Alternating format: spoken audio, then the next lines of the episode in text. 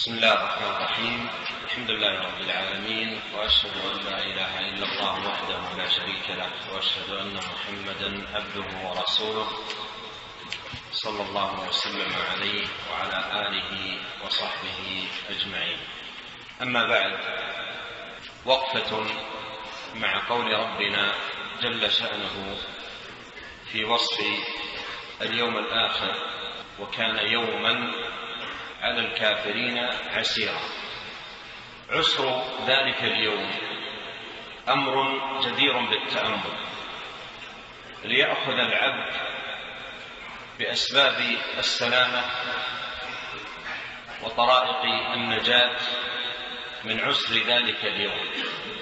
لأنه يوم سيلاقيه العبد ولا بد ويوم يقفه ولا بد. وهو يوم هذا وصفه في حق الكافرين وكان يوما على الكافرين عسيرا. وعسر ذلك اليوم عليهم راجع لخبث أعمالهم وفساد أحوالهم في هذه الحياة الدنيا. كما قال الله سبحانه وتعالى وأما من بخل واستغنى وكذب بالحسنى فسنيسره للعسرى. فهذا العسر سببه ما كان عليه هؤلاء من اعراض وصدود ولؤم وانحراف وانحلال وبعد عن دين الله تبارك وتعالى. ثم إن عسر ذلك اليوم اجتمع معه طوله وطوله عجب. فهو يوم واحد مقداره خمسون ألف سنة. كما دل على ذلك القرآن وحديث الرسول عليه الصلاة والسلام. يوم واحد مقداره خمسون ألف سنة. فيقف الخلائق ذلك اليوم الطويل الذي تدنو فيه الشمس من الخلائق ويكون ذلك اليوم يوما عسيرا على الكافرين. ويكرم الله جل شأنه عبده المؤمن في ذلك اليوم فيهونه عليه. يهونه عليه من حيث طول المدة ومن حيث أيضا السلامة من الشدة.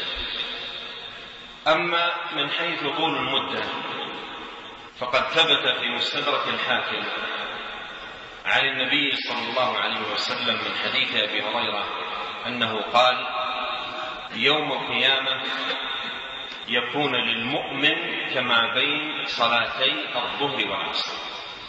هذا اليوم الذي هذا طوله يهون وييسر على عبد الله المؤمن فتكون مدته كما بين صلاتي الظهر والعصر. ويسلمون من شدته بحسب قوة الإيمان وأنواع الطاعات التي تقرب بها إلى الله سبحانه وتعالى. ولهذا جاء في الحديث سبعة يظلهم الله في ظله يوم لا ظل إلا ظله. وهذا من التيسير الذي يكون لأهل الإيمان وأهل التقرب إلى الله جل شأنه بالطاعة والعبادة.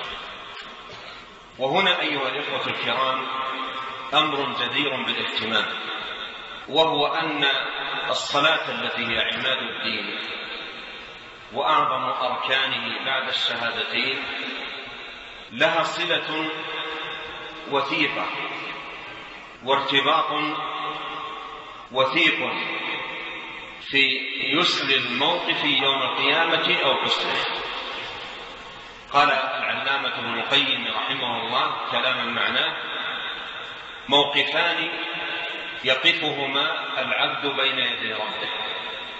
الأول في هذه الحياة الدنيا وهو هذه الصلوات الخمس المكتوبات. وموقف يقفه بين يدي ربه يوم القيامة.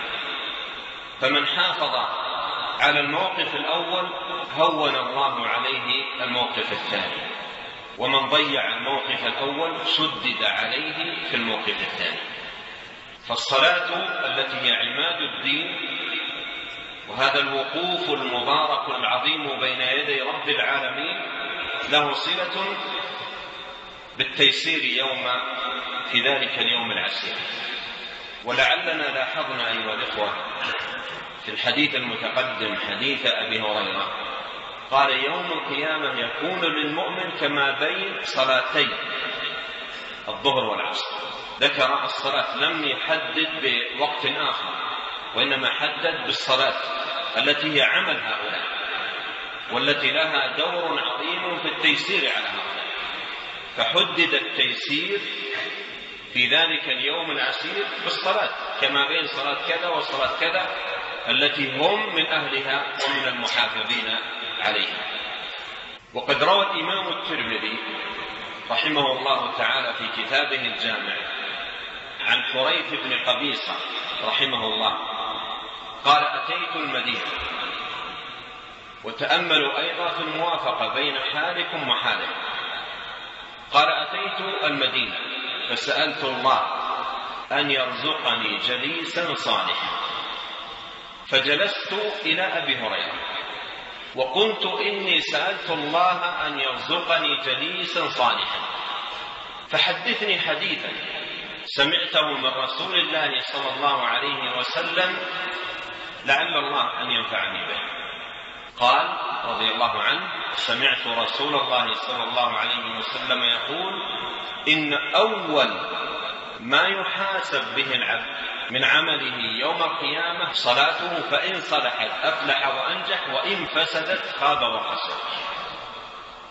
فتأمل الارتباط الواضح بين الصلاة والفلاح والنجاح لأهلها والخيبة والخسران للمضيعين لها. ولهذا من يأتي يوم القيامة مضيعا لهذه الصلاة مفرطا فيها متهاونا بها حكم على نفسه بالخسران وأبى عليها إلا موقف الهوان.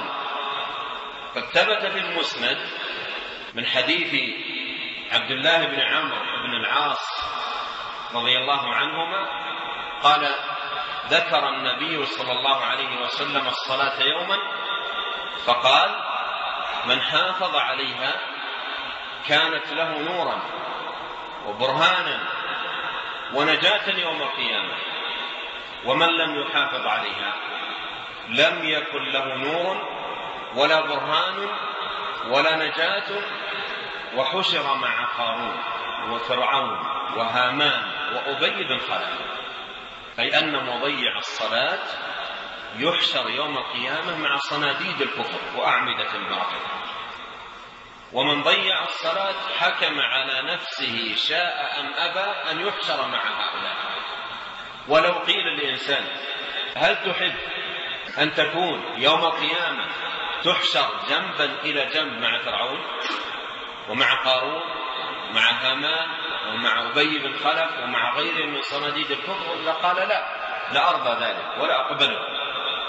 فإذا ضيع الصلاة حكم على نفسه بذلك شاء أم أبى.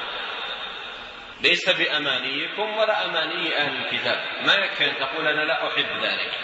بل اعمل بالعمل الذي ينجيك من ذلك. ولهذا قال عليه الصلاة والسلام كل أمتي يدخلون الجنة. إلا من أبى. كل أمتي يدخلون الجنة. إلا من أبى. قالوا ومن يأبى يا رسول الله؟ قال من أطاعني دخل الجنة ومن عصاني فقد أبى. وأعظم العصيان التهاون بهذه الفريضة العظيمة التي كتبها الله سبحانه وتعالى على عباده في اليوم والليلة خمس مرات. نسأل الله عز وجل أن يسر أمورنا أجمعين وأن يصلح لنا شأننا كله وأن يجعلنا من المقيمين الصلاة وأن يهدينا إليه صراطا مستقيما وأن لا يكلنا إلى أنفسنا طرفة عين. والله أعلم. وصلى الله وسلم على رسول الله.